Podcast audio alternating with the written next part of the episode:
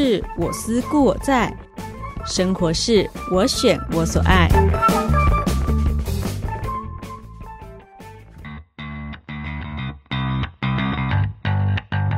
欢迎收听《Oh My Ladies 狂想曲》，佑君和你探索生活的奥义。我的生活风格，我决定。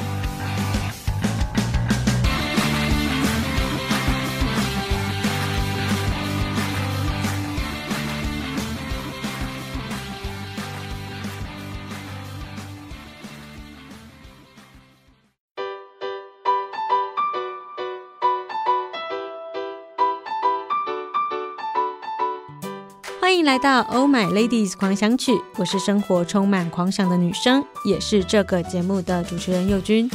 在这个节目里，想要跟大家分享生活中有趣的新发现，生命中有感知的大小事。《Oh My Ladies 狂想曲》自二零二零年开播至今满一年了，三百多个日子里，邀请过许多的来宾，带大家看见人生百态，体验生活中的酸甜苦辣。而今天的狂想主题呢，跟以往不大相同。在今天的节目当中，佑君想要跟大家分享广播节目主持人的日常。成为广播节目主持人，是我人生中没有预期到的一个意外，却也开启了我生命中最精彩的冒险旅程。一个因缘际会下，我进入彰化监狱与同学们对话。如果说成为广播节目主持人是场意外，那么进入监狱采访，就是这场意外当中最巨大的火花。站在高墙铁窗中，我的身心感受着那几乎让人窒息的不自由，耳朵听着的却是一个又一个装满无奈与无解，但还是怀抱着希望的人生故事。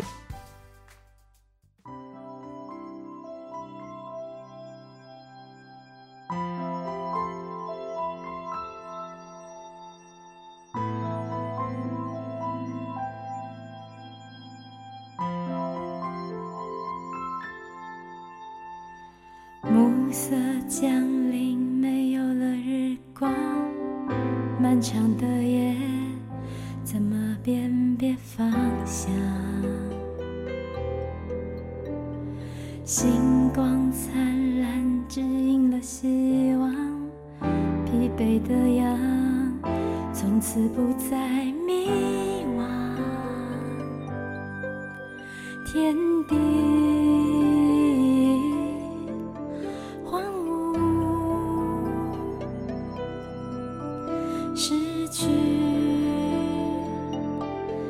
了滋养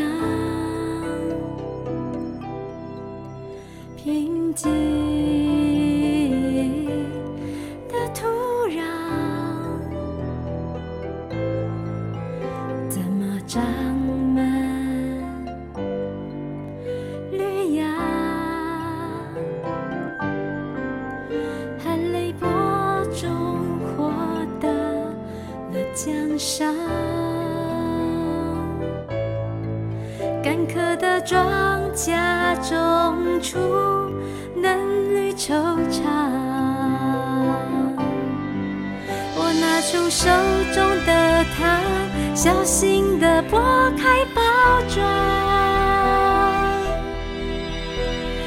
曾经受过的伤，需要温柔拥抱的信仰。在众多的受访者当中，最让我印象深刻的，便是这首《荒芜中的北极星》的歌词创作者廖同学。除了他的年纪很轻，轻得让我惊讶之外，更多的是因为他的勤奋、他的好学，以及对书本文字阅读的执着与坚持。呃，我过去呃忘记在哪里读到一一句话，他是说这个有两个囚犯同时望向窗外，那一个就是看见铁窗和这个围墙，另外一个却是看见满天星斗。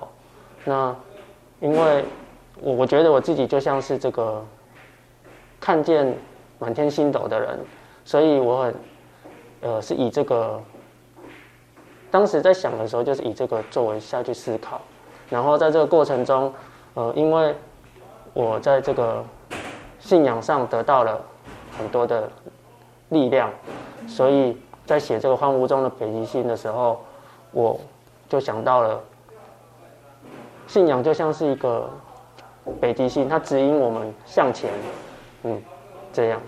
刚刚我们在就是开始录音之前，我们有听廖同学讲到说，你平常最大的兴趣就是你很喜欢阅读，是是。对，那你都阅读哪方面的书，或是哪些领域嘞？嗯，喜欢看一些文学文学方面的书，嗯、因为呃，比如说像这个《白鲸记》啊，或者是《鲁滨逊漂流记》哦，都是这种荒岛荒岛故事。那我觉得还蛮蛮符合这个。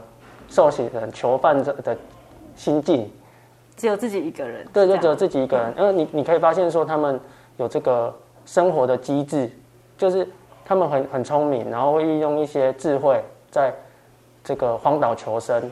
那我觉得很蛮符合我们这个囚犯的一些心情。然后在这个阅读文学的过程中，其实他探讨了很多。关于人类的，你的生命到底什么意义？嗯，很多文学作品都有有在探讨这个部分，所以我喜欢透过这个阅读来做一些独立思考、思辨的这个过程。过程，嗯，嗯，所以你看书的话。应该说，从你开始就是喜欢上阅读到现在，你有数过你读了多少书吗？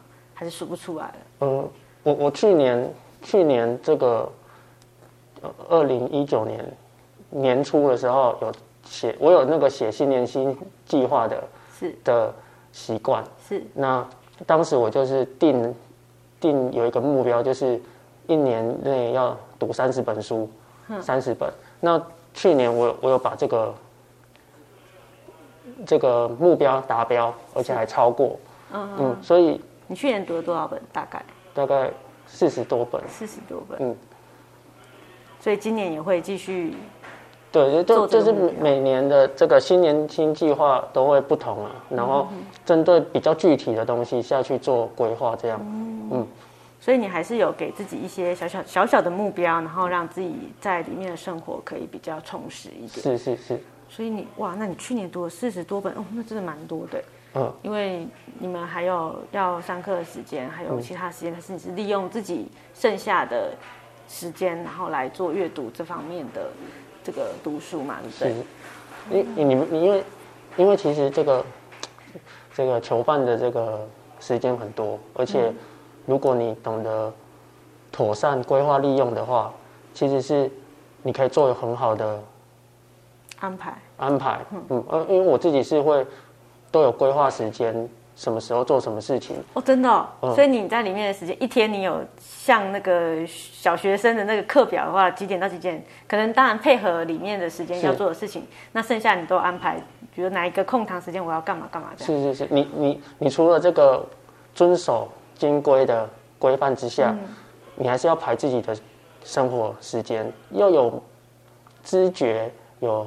这个意有有有意识的在生活，要有知觉的生活，这句话深深撼动了我。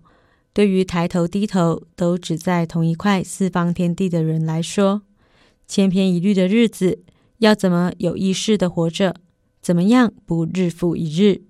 然而廖同学却告诉我，一天做一点，这便是累积，是一种练习的过程。一天一点做一点，那就是一个累积啊！我觉得这是一个。练习的过程，嗯，我当然不是一开始就是这样生活，嗯，而是在这个坐牢的十年之中，所愿意去慢慢累积出来的一个生活方式。那我觉得这个对我的人生是改变，呃，影响很深远的，尤其是学会了这样的生活方式，就你你会影响你。一生呢，嗯嗯，嗯，等于说你已经很有规律的知道你每天要做什么，要完成什么。嗯，那其实就像你刚刚提到的，一点一滴的累积，你阅读读书里面得到的东西，都是你自己可以得到的。是是，除了你刚刚提到你有信仰，嗯，那你大量的阅读很多各方面的书籍之外，那灵感的来源呢？除了从就像刚刚你说你创作这一篇《荒芜中的北极星》，是因为你看到了。一个一一两句话嘛，两个囚犯，你想的不同，当然你看到世界是不一样，心境的不同。嗯，我我喜欢从这个日常生活中去去做一点新的发现，嗯，因为我们的生活算是非常的这个单调，是，嗯，因为这个监方的这个作息是很规律的，那人其实很容易在这个规律的日常生活中。心里就变得麻木了，嗯嗯，尤其是我们不需要为三餐去做努力，就是下、嗯、下一餐都是总是有人帮你做准备好，就是你基本的生活对的，基本的生活被安排安排好的，所以我们没有什么这个压力压力。简单讲是这样，也也很实在，就是我们没有什么关于生活的压力，但是我们有这个心境上的压力，可能这个自由被受限。嗯、但是我喜欢从这个。日常生活中，去认真的活在当下，去感受我的每一刻的这个感觉，我的心思意念到底现在在处在什么样的情绪当中？我我喜欢从我一起床就开始，嗯，觉察，就是观察自己的心情。我包括连刷牙的时候都会很专心的刷牙。嗯，就是比如说一一颗牙刷二十下，就是类似这类似这样子的做一种活在当下的练习。嗯，然后我觉得这种都是我生活中的创作的灵感来源。嗯，尤其是观察自己怎么生活，他人怎么生活，会有一种对比出现。嗯嗯，这都是我的在创作中。的灵感，灵感来源。难怪你会有很多的想法，因为你真的很认真在生活。哎，就像你刚刚提到的说，要去练习活在当下的那一个状态。那我要去感受我现在当下在做什么，然后感受到什么，看到什么，听到什么。那除了自己之外，我还去观察了别人，他在看什么，听什么，感受什么。对，这些其实都是你的养分。是是是，你你可以去做一个这个。你可以今天等一下要吃饭的时候，你可以做一个观察，是，就是说你在吃饭的时候，你有没有办法分辨你吃下去的东西是什么味道，还是它是混杂在一起？比如说我们吃一个便当，是现在的人就是吃饭都很快，因为时间嘛，对，边边吃饭边划手机，对。但是一个便当里面它其实有各种配菜，是，它有各种不同的味道，是。你是让它混在你的嘴巴里面。变成食不知味，还是你知道说萝卜红萝卜的味道就是红萝卜，那这个白菜的味道就是白菜，鸡腿的味道就是鸡腿。饭它有甜度，你吃不吃得出来？就是说你在吃饭的时候，你有没有细嚼慢咽？你觉得你是只是要填饱你的肚子，嗯，还是你是在享受你的生活？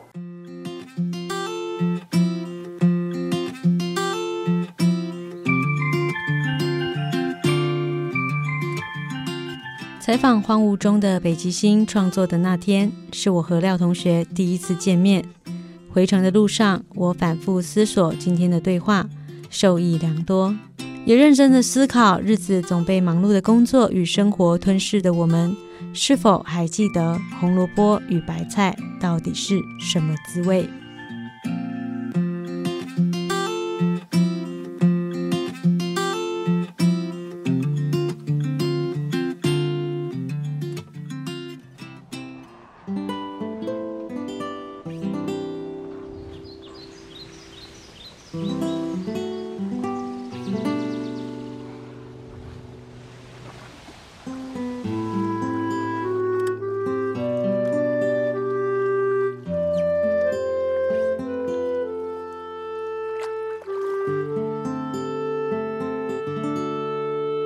坐在院子里，一言不发的凝望，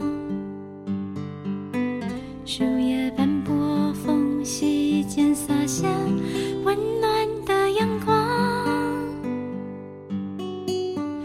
我在茶桌酝酿一股温润茶香，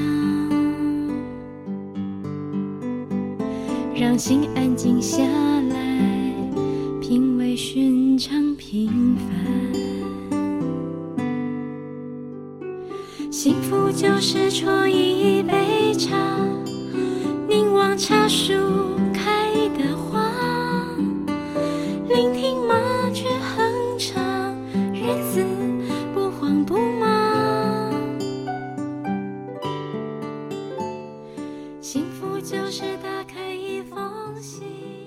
原本以为那次的访谈过后，我们不会再有机会遇见。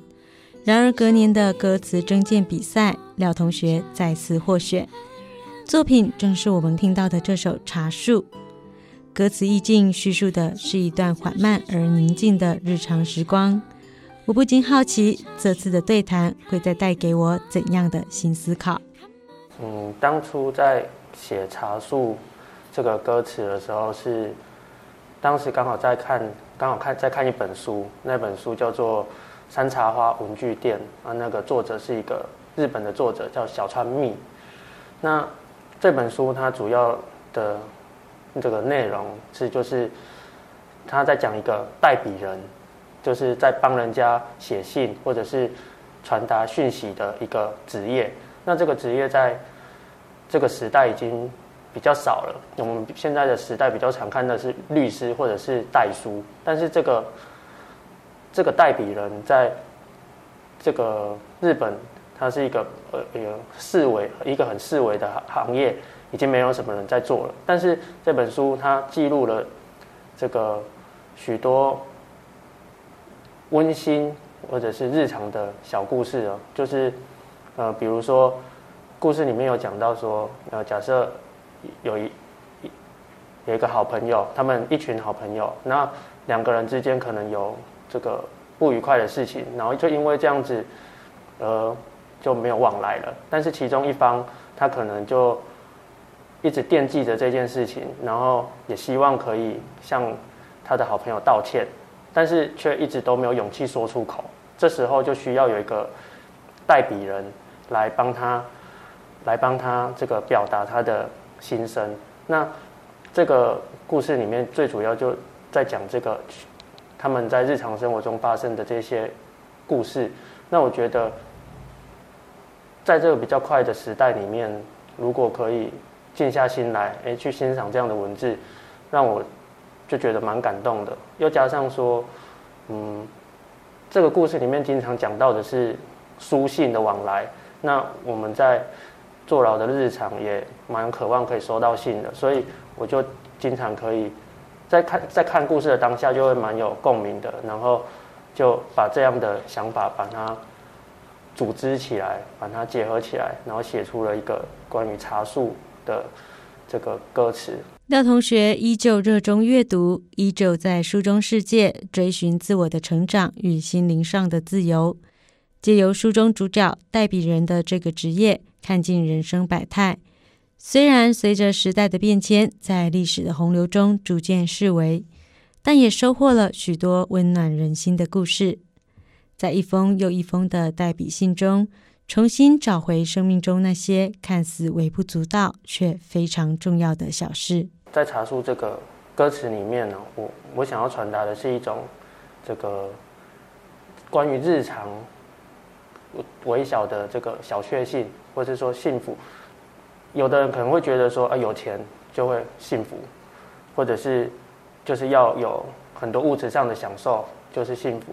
但是，就是就像我歌词里面所讲的，这个幸福其实是一个很我们认为理所当然的事情，就是比如说平安或者是健康这这样的事情，你会在某个时刻你会觉得那个是多么求之不得，但是在我们这个平常。的时候，却会觉得这没有什么，所以我是想要传达像这样，当这个世界越来越喧哗或是嘈杂的时候，就更应该慢下来。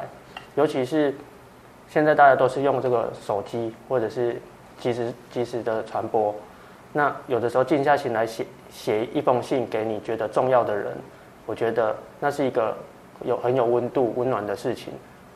所以如果能够静下心来。诶，找个时间写一封信，给你身边你觉得重要的人，我觉得那个是一个蛮美丽的事情。你写一封信，到写完之后，然后到寄出去，最后到送到那个人的手上，这封信其实是经过旅行的，那里面有时间的重量，然后还有你这个情感的重量都在里头。那个很抽象的这种爱或关心，它就会变得有重量。信拿到手上也有重量，比我们直接传简讯说，呃，我我很想念你，或者是说我我喜欢你这样的事情，就是它比较抽象。但是信它却有一个实体，它好像把这个你的爱或者是你的关心变得更具体了。文字的力量远远超出了我们的想象，不论是想说出口的谢谢，还是说不出口的抱歉，透过纸张所能传递的，比我们以为的还要多上许多。在科技如此发达的现代社会，能够收到一封手写信，那份情感的重量无法言喻。这个你知道，文字是一个有温度的一个工具。我因为现在通讯媒体的便利，比如说这个传赖跟简讯，像像像我们以前是传简讯，那传简讯很多时候是不用经过思考的。就是想讲什么就一个一句话就打过去，就是即时讯息。但是你如果透过文字来，比如说是用写，我们在里面就只能用写的，用写是需要经过比较多的思考，你要有一个组织逻辑的架构。所以我们在看一本书的时候，应该说可以看出这个作者他的一个中心思想，尤其是你可以反复的检阅，比现在的这个即时讯息。呃，我觉得都还要有趣啊，因为现在即时讯息，他说说了很多，但是如果你给他仔细去想想看，他到底在说什么，你会发现他只是用很耸动的话语来包装一件很无聊的事情。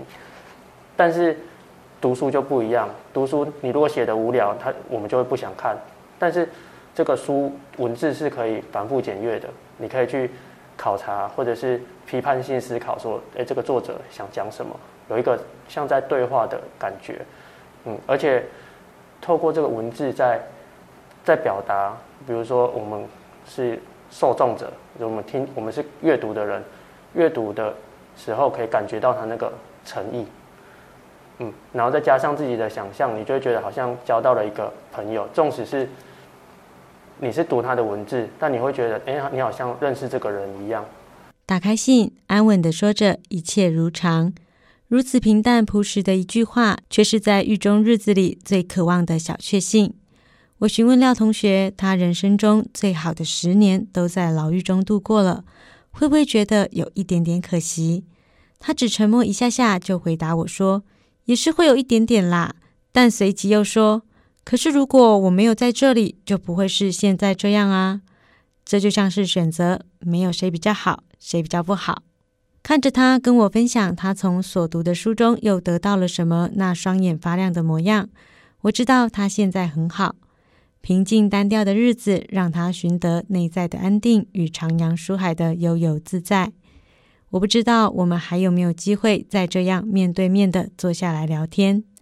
但与廖同学的两次对话都让我得到很多的启发，也总让我在回程的路上陷入深深的反思当中。